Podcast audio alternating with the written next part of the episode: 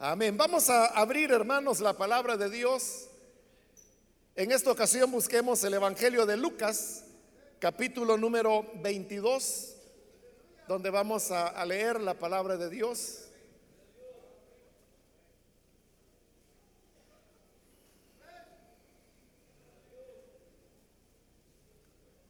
La palabra de Dios nos dice en el Evangelio de Lucas, capítulo 22, versículo 24, hubo también entre ellos una disputa sobre quién de ellos sería el mayor.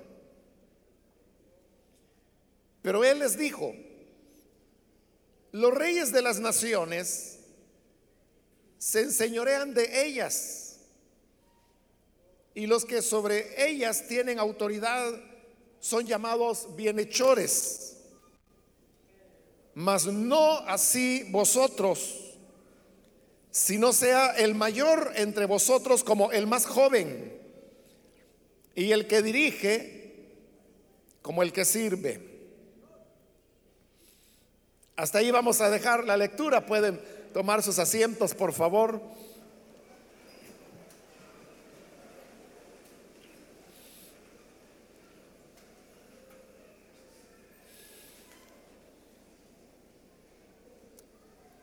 El pasaje que hemos leído en esta ocasión nos habla de una de las oportunidades en las cuales el Señor Jesús tuvo que enfrentar entre los discípulos el problema relacionado con el protagonismo que ellos querían tener y sobre todo el accesar a las posiciones que ellos consideraban más importantes al lado del Señor Jesús. Y digo, esta es una de las ocasiones porque, según el relato de los evangelios, esta situación se presentó en tres oportunidades, con diferentes personajes, diferentes palabras, pero en el fondo siempre lo que caracteriza las tres ocasiones era ese deseo de protagonismo y de querer poseer las primeras posiciones o, lo que ellos consideraban más importantes. La primera oportunidad se da cuando ellos ya van camino a Jerusalén y es curioso que sucede precisamente cuando el Señor ha venido repitiéndoles que Él va a Jerusalén para ser entregado en manos de pecadores, que ellos habrán de maltratarlo, que sería despreciado, que sería muerto. Y también en algunas oportunidades él anticipó que habría de resucitar. Aunque Jesús estaba dando ese mensaje, que su final se acercaba y había una conciencia en los discípulos que Jesús iba a Jerusalén precisamente para morir. Es en ese camino a Jerusalén y bajo ese contexto que los discípulos se ponen a discutir acerca de quién de ellos será el mayor. Ellos lo hicieron un poco separado del Señor, pero como él todo lo sabía, supo de qué hablaban. Bueno, realmente él les preguntó, ¿de qué hablaban? Y a ellos les dio pena porque eso es lo que estaban discutiendo, que quién era el más importante de ellos. Entonces no le quisieron responder y ahí fue la ocasión cuando Jesús tomó un niño, lo puso en medio y dijo que el más grande en el reino de Dios sería el que se hiciera como ese niño. Eso fue el primer momento. El segundo momento se da cuando Juan y Jacobo envían a su madre para que vaya delante de Jesús y le haga la petición. Entonces la señora llega y le dice al Señor Jesús que tiene una petición que hacerle. Entonces el Señor le, dice, ¿qué, ¿qué es lo que quieres que haga? Y le dice que cuando vengas en tu reino, mis hijos se sienten a tu izquierda y a tu derecha. Es decir, le está pidiendo las posiciones más importantes dentro del reino de Dios. Se cree que esta no fue una idea de la señora, sino que fueron sus hijos, Jacobo y Juan, quienes eh, la animaron o la utilizaron como una mediadora para que Jesús pudiera acceder. En esa ocasión el Señor también dijo que eso no estaba, no era su facultad el poderlo otorgar, porque dijo que esa es una facultad propia del Padre, quien ha determinado quién se va a sentar a su derecha y quién a su izquierda. Pero luego le dijo algo importante y era lo que tenía que ver con el momento. Ellos le digo, podrán beber del vaso que yo bebo y podrán ser bautizados con el bautismo que yo soy bautizado. De más que en posiciones de preeminencia, Jesús lo que estaba señalando era el, camino, el mismo camino que él estaba siguiendo, que era el camino del sufrimiento porque el vaso era el vaso de la aceptación de la voluntad de Dios para enfrentar la carga del pecado que él habría de llevar y todo lo que eso implicaba. Y el bautismo se refería al bautismo de muerte, de eso de lo, de lo que Jesús estaba hablando.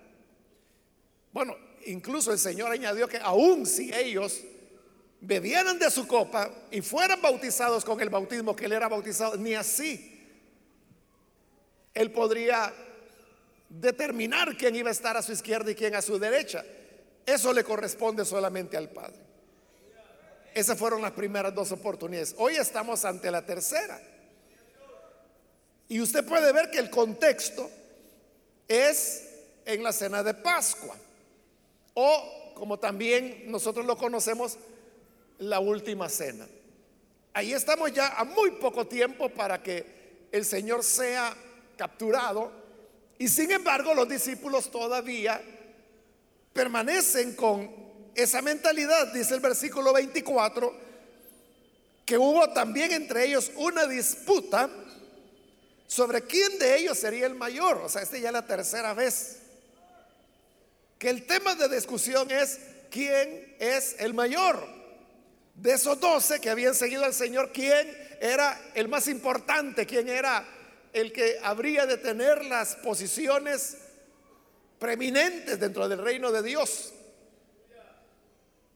A pesar de las grandes enseñanzas que el Señor ya les había dado en las dos ocasiones anteriores, sobre todo cuando puso al niño como modelo de lo que ellos deberían ser.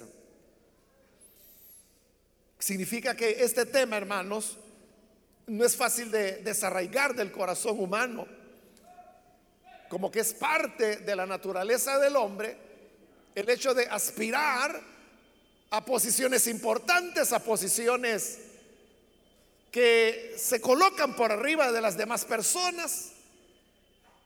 Y por eso e, en la búsqueda que el ser humano tiene en la vida, elementos fundamentales para él son temas como por ejemplo la riqueza, o el tema de la popularidad, ser famoso, ser importante, ser conocido por todos. Hay algo en las personas que eso les atrae, lo anhela, porque eso es exactamente lo que los discípulos estaban pidiendo, ser importantes. Pero en ese afán de querer ser importantes, no se está teniendo en cuenta las enseñanzas de Jesús que hemos mencionado y la que Él dará aquí también. Es decir, el cristianismo, como bien se ha dicho, es una contracultura, porque desafía los conceptos que las personas reconocen y abrazan como, como normales o como los correctos para presentar otros que parecen totalmente disparatados. Entonces, dentro de la normalidad del ser humano, como estamos diciendo, lo que hay es una búsqueda de, lo mejor. En una oficina o en un empleo, la gente lo que quiere es ascender. Y hay personas que por eso se cambian de trabajo. Porque en el lugar donde trabajan dicen, no, si aquí ya no puedo ascender más. Aquí ya no puedo subir más.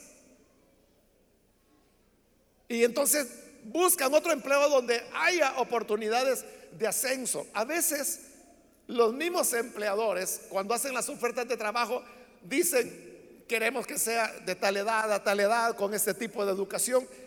Y en la oferta que hacen dice, eh, salario de acuerdo a desempeño, prestaciones de ley, y añaden posibilidades de ascender. Entonces, cuando existe eso, que hay posibilidad de ascender, eso es lo que el ser humano quiere. Por eso lo colocan como un insumo positivo en una oferta de trabajo. El que las personas puedan ascender. el ser humano, repito, tiene ese anhelo. Hace, hermanos, eh, quizás unos 10 años atrás, recuerdo, hermanos, de, de una persona que se decía, pues haciendo rumores de que él podía ser un candidato presidencial. Y yo quizás no voy a olvidar, en una ocasión le hicieron una entrevista en uno de esos programas de televisión y, le preguntaron, ¿usted va a ser candidato presidencial? Y le digo, bueno, pues no lo sé. Pero le dijeron, pero usted, le dijeron, ¿usted desea ser un candidato? Y la respuesta de él fue, yo creo que no hay ningún salvadoreño, dijo él, que no quiera ser presidente de la República. Y eso me llamó mucho la atención porque yo dije, entonces quizás no soy salvadoreño, dije yo. Porque yo no tengo ningún interés en ser presidente de la República. Bueno, pero quizás mucho de verdad tenía lo que él decía, ¿no? Porque a lo mejor es así, que la gente lo que busca es sobresalir Hace poco un joven estaba un poco decepcionado, ¿no? Y entonces me decía, mire, me dice, yo lo que quiero es ser presidente. ¿Y para qué? Le dije yo. Para hacer las cosas bien. Y entonces, pero ¿qué es hacer las cosas bien? Le dije yo. Bueno, yo creo que al final, el final de la historia es que creo que lo mandé a estudiar, ¿verdad? Es lo primero que tenía que hacer, porque ni escribir podía. Y claro, no, no, se puede gobernar con buenas intenciones, o sea, hay que saber, ¿no? Pero la gente no ve eso. La gente lo que ve es el, el, sobresalir, la preeminencia. Por eso es que el Señor dice en el versículo 25, les dijo, los reyes de las naciones se enseñorean de ellas. O sea, son dos cosas lo que que el Señor menciona ahí que atraen al ser humano primero, que los que llegan a ser importantes dentro de las naciones se enseñorean de ellas.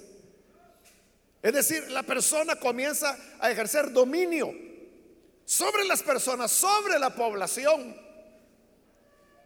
Ahora, en esta época, hace dos mil años, ¿no? Cuando Jesús estaba hablando, eso así era. Eso así era, que los reyes tenían control, eran reyes porque eran monarquías las que habían. Hoy monarquías hay pocas en el mundo y las que hay ya no son como las de antes, no son más que todo como elementos culturales que algunas, algunos países, naciones guardan. Hoy nuestros países son repúblicas, la mayoría, incluyendo el nuestro. Por eso es que el nombre oficial de nuestro país es República del Salvador.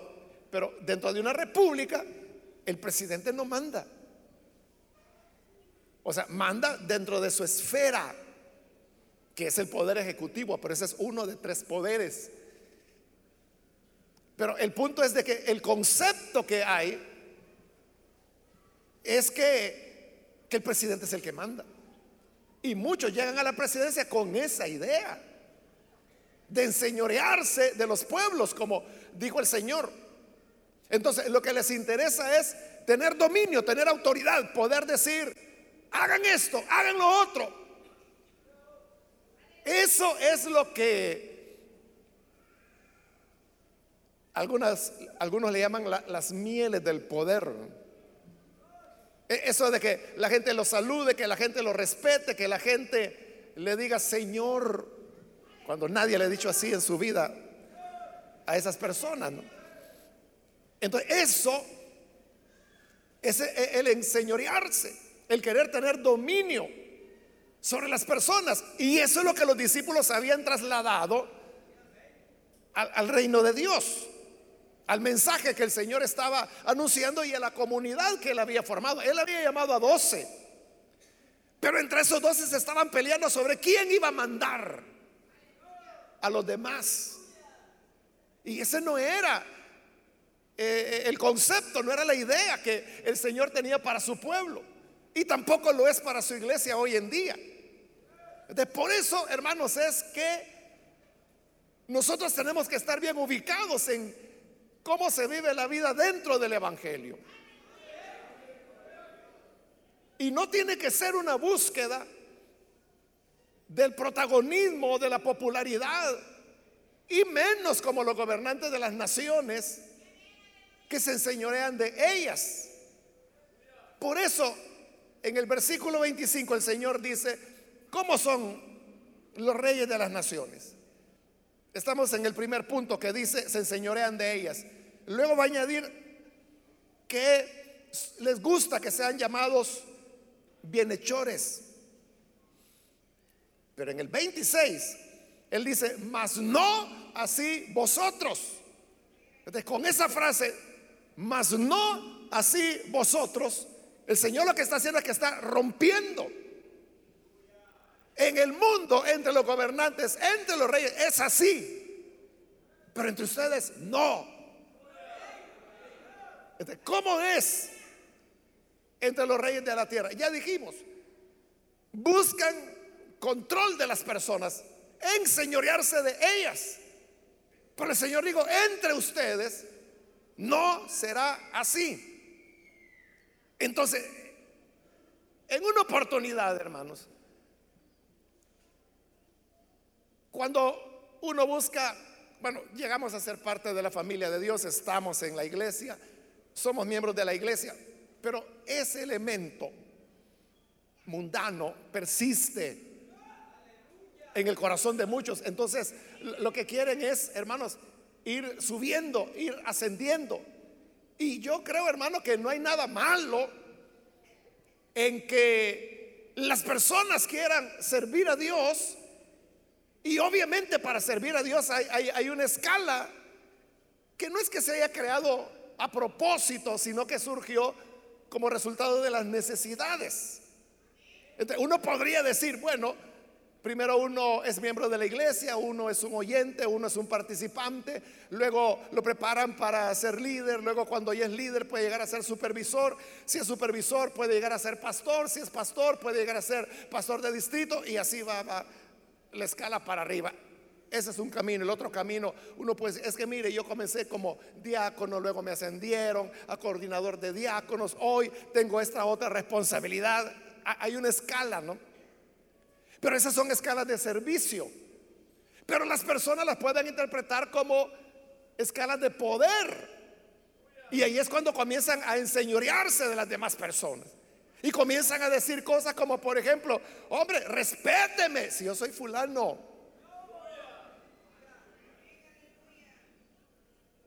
O la persona puede decir, es que mire, usted tiene que obedecerme.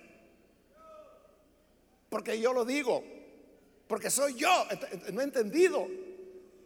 Lo que está haciendo es que está trasladando criterios y concepciones mundanas dentro de la iglesia. Entonces, vea, el mundo no solamente es lo que la gente atribuye al mundo, ¿no? Es que mire, esas alabanzas que hay ahora son mundanas y la gente está preocupada por la música. Que hoy los jóvenes hoy, así como hace 30 años atrás, no, a los viejitos no les gustaba la música de los jóvenes de esa época, igual es hoy. Solo acuérdese, usted solo tiene que tener un poquito de memoria. Pero la cosa es que se enfocan en eso. Ese es el mundo. Y no se dan cuenta que eso de querer controlar a las personas, mandarlas, moverlas de aquí para allá, eso es igual o quizás peor mundano. Porque por lo menos en el tema de la música no se daña a nadie. Pero cuando usted toma una posición de pretendida autoridad y de control sobre las personas, está dañando a muchos. Por eso es que Pablo advertía acerca del peligro cuando hablaba del tema de la autoridad, Él decía, autoridad que nos ha sido dada para edificación y no para destrucción. Entonces, vea, Pablo está hablando del tema de la autoridad y dice que la autoridad, así como puede servir para edificación, también puede servir para destruir a las personas.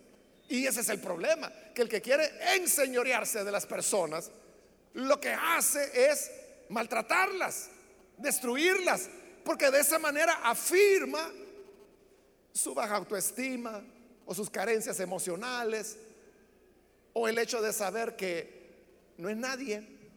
Entonces en la iglesia quiere sentirse grandecito. eso es lo que el Señor dijo, más entre vosotros no será así. No puede ser así. No debe ser así.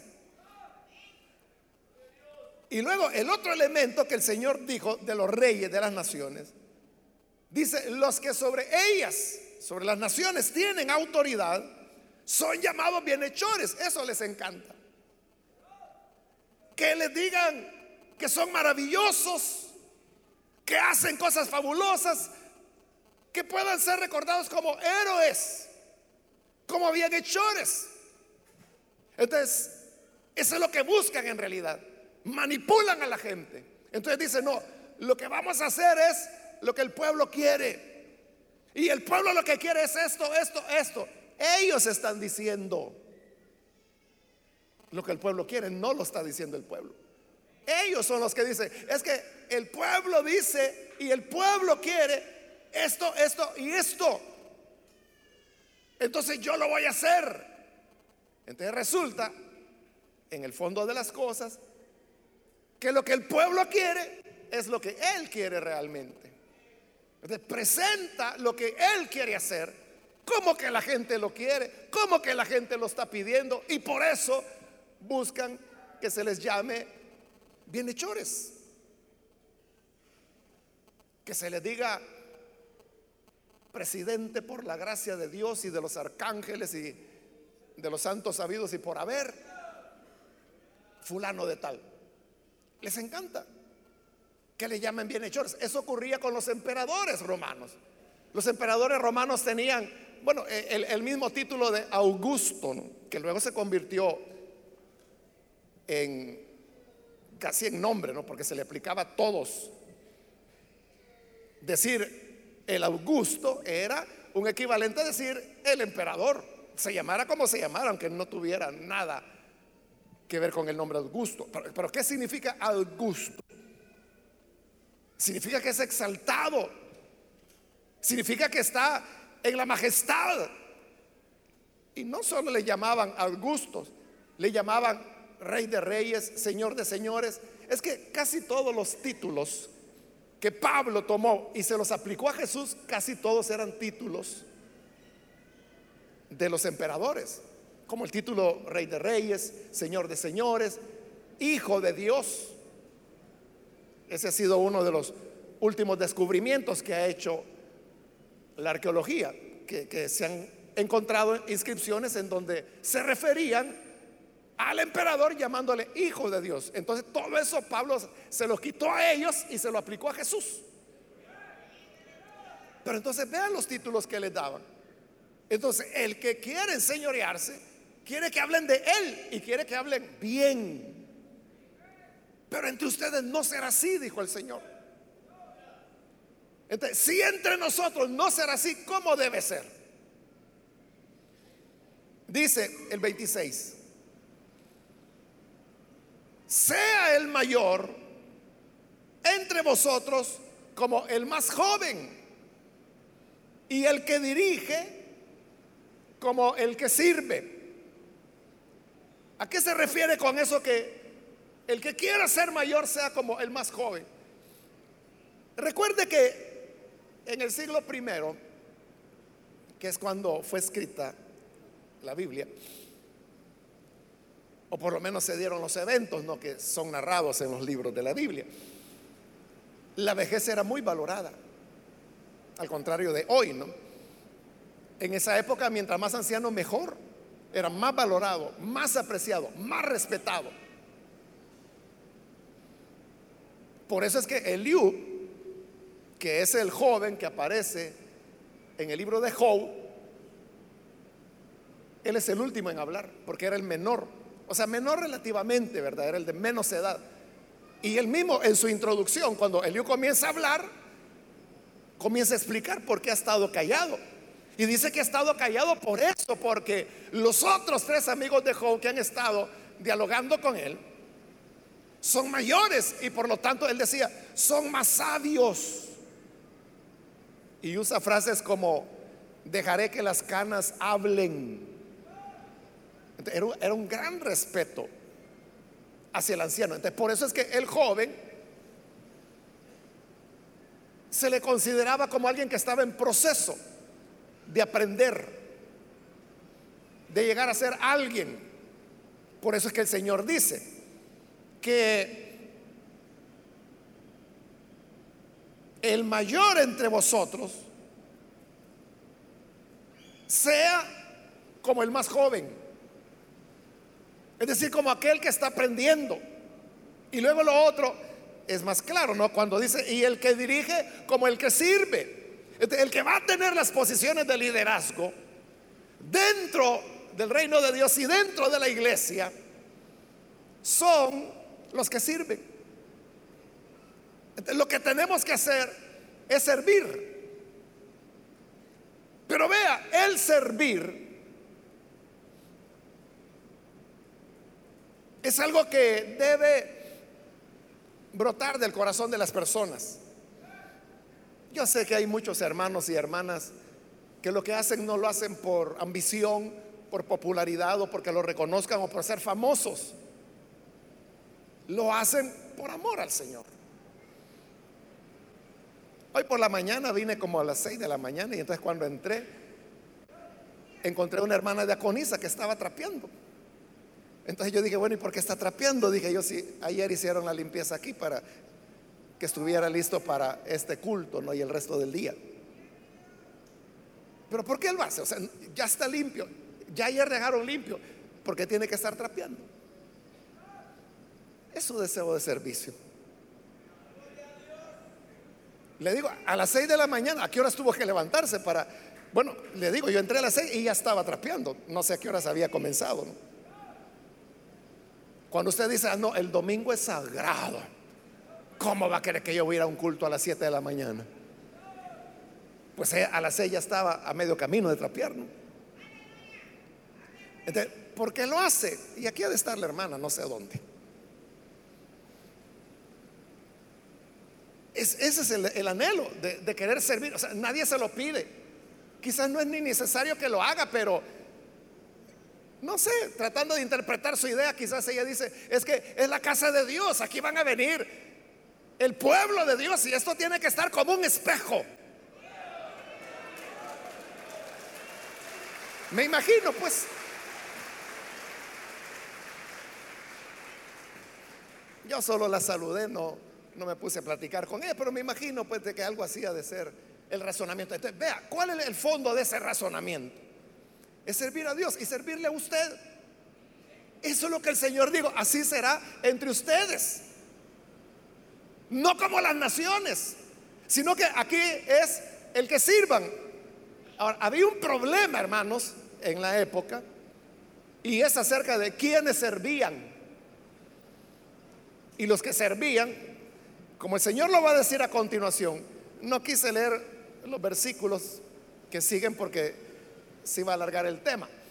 Pero a continuación el Señor dice, yo estoy entre ustedes a la mesa como el que sirve. Es igual que si usted va a un restaurante, usted se sienta y alguien tiene que llegar y tiene que decirle, eh, buenas tardes, mi nombre es fulano, y le da los menús, estoy para servirle, le puedo recomendar para este día tal y tal plato que ha preparado el cocinero. Y cuando usted ya se decide ordenar, lo manda a llamar. y llega el muchacho o muchacha y le toma nota. Y entonces usted lo que, esa persona lo que trata es de servirle bien a usted. Esa es la idea, ¿no?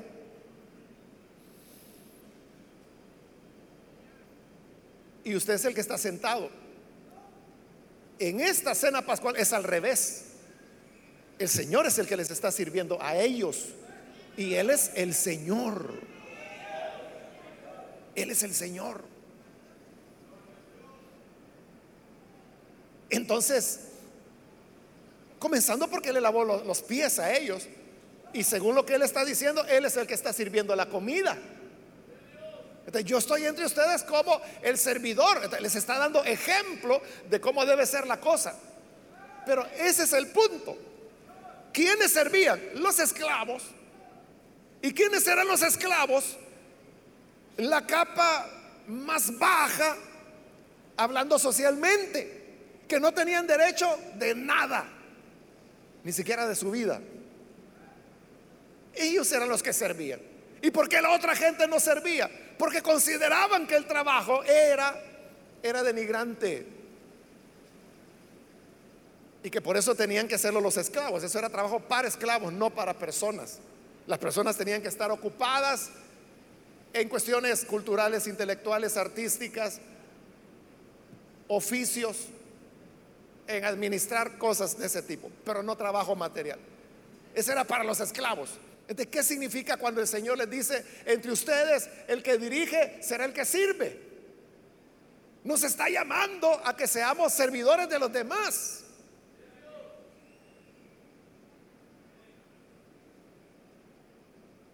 Eso es lo que significa el nombre diácono. Eso es lo que significa el nombre diaconisa. Significa sirviente. Significa sirvienta. En nuestro contexto no manejamos el término de sirviente culturalmente. Si manejamos el de sirvienta. ¿De quién es la sirvienta? La que cocina, la que trapea, la que barre, si hay niños, es la que tiene que cuidar a los niños, cambiarlos, darles de comer, bañarlos, todo. Tiene que sacar la basura, tiene que levantarse a las 5 de la mañana porque cuando los señores se levanten el desayuno tiene que estar listo. Y se va a dormir por último porque a ella le toca apagar las luces. Esa es la sirvienta. Eso es lo que el Señor quiere que seamos. El que dirige entre ustedes será quien sirve. Pero ¿quién anda buscando servir? Cuando hay necesidad de mover las sillas, ¿quién las mueve? Entonces debe ser un cambio total de paradigmas, en donde la grandeza está en servir a los demás, en servir a nuestros hermanos. Usted puede decir, servir a Dios. Sí, pero está bien servir a Dios. Pero Dios como que no requiere muchos o muchos servicios. Son las personas quienes lo requieren. Entonces, cuando nosotros servimos a los hermanos, a la congregación, a los ancianos, a las ancianas, a los niños, a las personas a quien nadie quiere, los enfermos, los presos, cuando servimos, ese será el dirigente, ese será el grande entre ustedes. Este es totalmente diferente. No como los discípulos lo habían imaginado. Los discípulos lo imaginaban conforme al mundo. Lo imaginaba. Ah, es que cuando yo entre todos se van a poner de pie. Ah, es que yo voy a andar con 20 guardaespaldas. Ah, es que a mí me van a abrir la puerta del carro para que no me fatigue abriéndola. Entonces, eso es el concepto del mundo, es lo que los discípulos anhelaban, así lo veían. Y lastimosamente, hermanos, hay muchos que así lo ven todavía dentro de la iglesia, olvidándose del ejemplo de Cristo, de ese Cristo que ahí estaba sirviéndole a ellos, por un lado, y por otro lado iba camino a la muerte, iba camino a que lo despreciaran. Esos son los pensamientos que debemos tener nosotros. Ya no vivo yo, es Cristo quien vive en mí. Sí, amén. Pero ¿qué significa eso para usted? ¿Cómo entiende usted esas palabras de Pablo? Ya no vivo yo, es Cristo quien vive en mí. Usted puede utilizar esas palabras para ofender a la gente. Para decir, ah, es que este es pecador, no le ha amanecido, este todavía no conoce al Señor. Yo sí, para mí, muerto estoy ya no vivo yo, Cristo vive en mí, entonces lo utiliza como argumento religioso para dañar a otros. Pero el argumento no es ese, el argumento es que estamos crucificados para servir a los demás, para beneficiar a las personas. Entonces debemos tener, hermanos, ese concepto de que la grandeza dentro del reino de Dios se alcanza por medio del servicio. le dije que habían dos problemas. Un problema era que los que servían eran los esclavos, pero había otro problema. Y el otro problema era que quienes servían eran las mujeres. No ha cambiado mucho la humanidad en dos mil años, ¿verdad? Porque ¿quién se espera que lave la ropa? ¿Quién se espera que cocine? ¿Quién se espera que cuide a los niños? ¿Quién se espera que barra, limpie, sacuda, tenga todo bonito? ¿Quién? ¿El hombre o la mujer? Es la mujer y no importa si la mujer trabaja. Tiene que ir a trabajar igual tiempo que el hombre, pero llegar a casa no puede llegar a sentarse a ver televisión, tiene que llegar a cocinar, a trapear, a limpiar, a lavar los platos, a cuidar los niños. Es el hombre el que llega y se sienta a ver fútbol. La mujer no.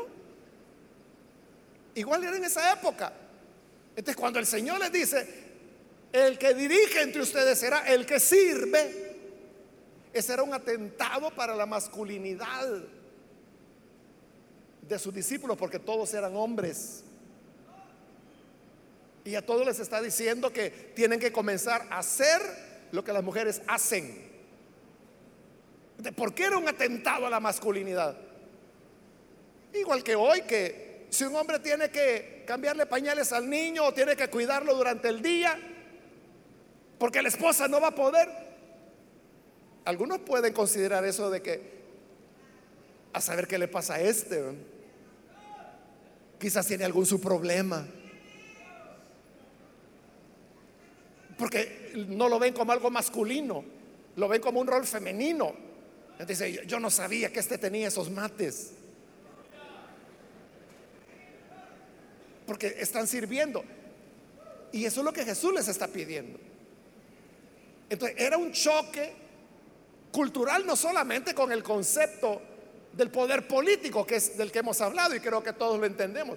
Era también un choque social por el tema de los esclavos, pero es un choque también con los conceptos de masculinidad que había en la época. Que lo que les está proponiendo es lo inverso, es lo contrario, que deben servir.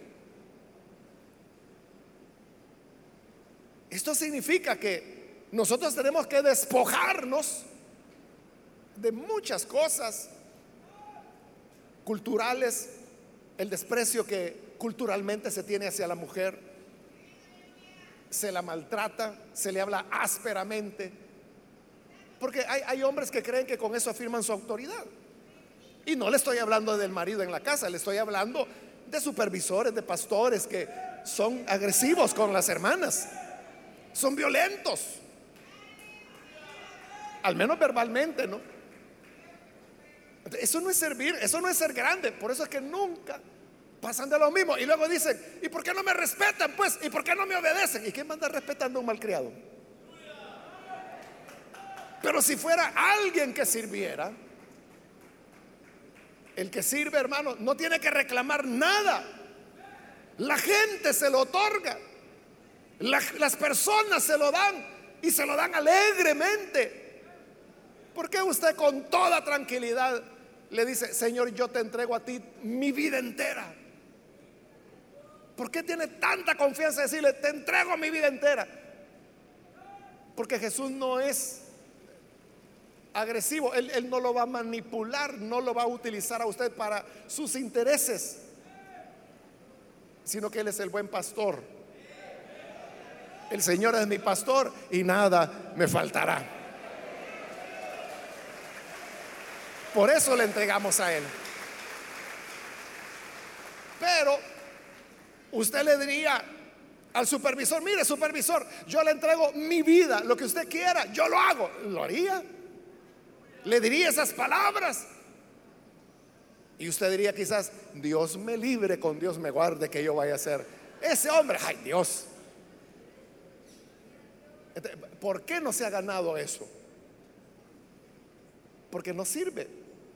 O sea, no digo que no sirva por ser inútil, digo que no sirve como el Señor dice ahí. El grande es el que sirve, el que sirve a los demás, el que se pone, el que toma el lugar de la sirvienta.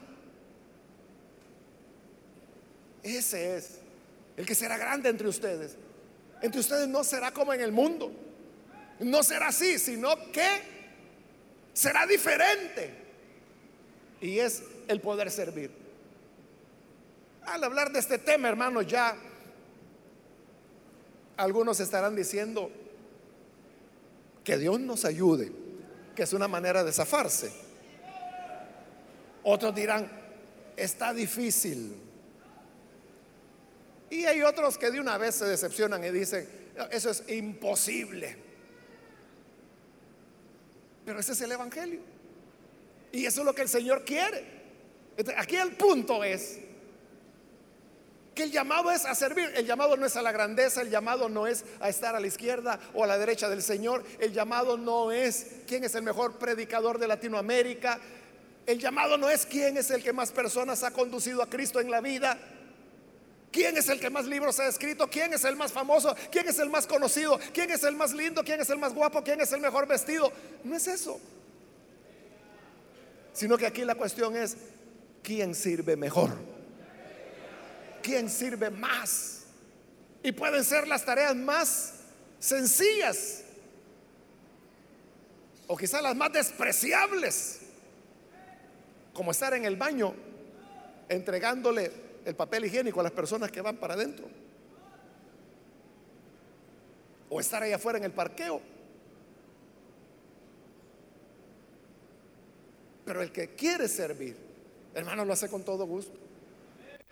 No, anda viendo y no dice, mire, si ni en mi casa limpio yo los baños, ¿cómo voy a estar limpiando los de la iglesia? Bueno, está bien, entonces ve a tu casa que te sirvan. Pero aquí, entre ustedes, dijo el Señor, no será así. Aquí el que dirige será el que sirve. Que el Señor nos ayude para que podamos hacerlo. Vamos a cerrar nuestros ojos y quiero ahora hacer una invitación para las personas que todavía no han recibido al Señor Jesús como Salvador. Hoy usted ha escuchado la palabra de Dios y usted puede ver que dentro del reino de Dios, dentro del Evangelio, la manera como se sirve al Señor es, diferente que en el mundo. Son cosas totalmente separadas, diferentes. Y yo quiero invitar si hay algún amigo o amiga que habiendo escuchado la palabra de Dios, hoy desea recibir al Señor Jesús como su Salvador, yo le invito para que en el lugar donde está se ponga en pie y con eso nosotros sabremos que usted desea venir para recibir al buen Salvador. ¿Hay alguna persona, algún amigo o amiga que hoy anhela recibir al Hijo de Dios? Póngase en pie, por favor, para que podamos orar por usted. En el lugar donde se encuentra con toda confianza, póngase en pie y vamos a orar por usted. ¿Hay alguna persona que lo hace? Venga. Hoy es cuando el Señor Jesús nos llama y nos invita a venir. Muy bien, aquí hay un hombre que pasa. Dios lo bendiga, bienvenido. Algo otra persona que necesita venir? Puede ponerse en pie. Alguien más, venga para que oremos por usted. Muy bien, aquí hay otra persona. Dios lo bendiga, bienvenido también. Alguien más que necesita pasar, póngase en pie. Y venga, vamos a orar por usted. Hoy es el momento adecuado Hoy es el día de salvación para que la gracia del Señor le pueda alcanzar. Alguien más. Muy bien, aquí hay otra persona. Dios le bendiga. Bienvenido. Algo otra persona. Invito también si hay hermanos o hermanas que se han alejado del Señor, pero hoy necesitan reconciliarse. Puede ponerse en pie también y pasar para que oremos por usted. Si es primera vez, puede venir también. Muy bien, aquí hay una joven, Dios la bendiga, bienvenida. Alguien más que necesita pasar o necesita reconciliarse, póngase en pie también. Y venga, vamos a orar por usted. ¿Hay alguien más? Bien, aquí hay otra persona. Dios la bendiga. Bienvenida. Alguien más que necesita pasar. Entre ustedes el que dirige es el que sirve. Y yo estoy aquí, dijo el Señor, sentado a la mesa con ustedes. Y yo soy el que sirve. El que le sirve. En servir a los demás se encuentra el camino a la grandeza. Porque así es como conocemos a Jesús. Cuando hacemos lo que Él hizo. Alguna otra persona, voy a terminar la invitación. Pero si hubiese alguien más que necesita venir para creer en el Señor o reconciliarse, póngase en pie.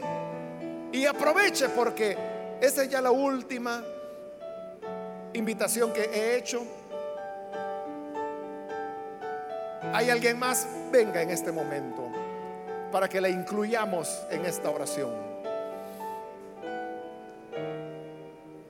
A usted que nos ve por televisión, le invito para que se una con las personas que están aquí al frente y reciba al Señor como su Salvador. Ore con nosotros. Padre, gracias te damos por las personas que están aquí al frente, que cada día, Señor, vienen para entregarse a ti. Te pedimos por los que están acá al frente, como también aquellos que a través de televisión, de internet o a través de la radio se están uniendo en esta oración para recibirte a ti el rey servidor, el Señor esclavo. Ayúdanos para que nosotros también aprendamos a ser servidores y a vivir, Señor, de acuerdo a tu voluntad. Sirviendo a los demás, sirviendo a las personas, sirviendo aún a los ingratos y desagradecidos. Pero al hacerlo, sabemos, Señor, que ahí te hemos de conocer, ahí te hemos de encontrar. Y por eso, Padre, a ti rendimos todo honor, toda gloria. Amén. Amén. Gloria a Dios. Damos la bienvenida a estas personas. Pueden pasar, por favor.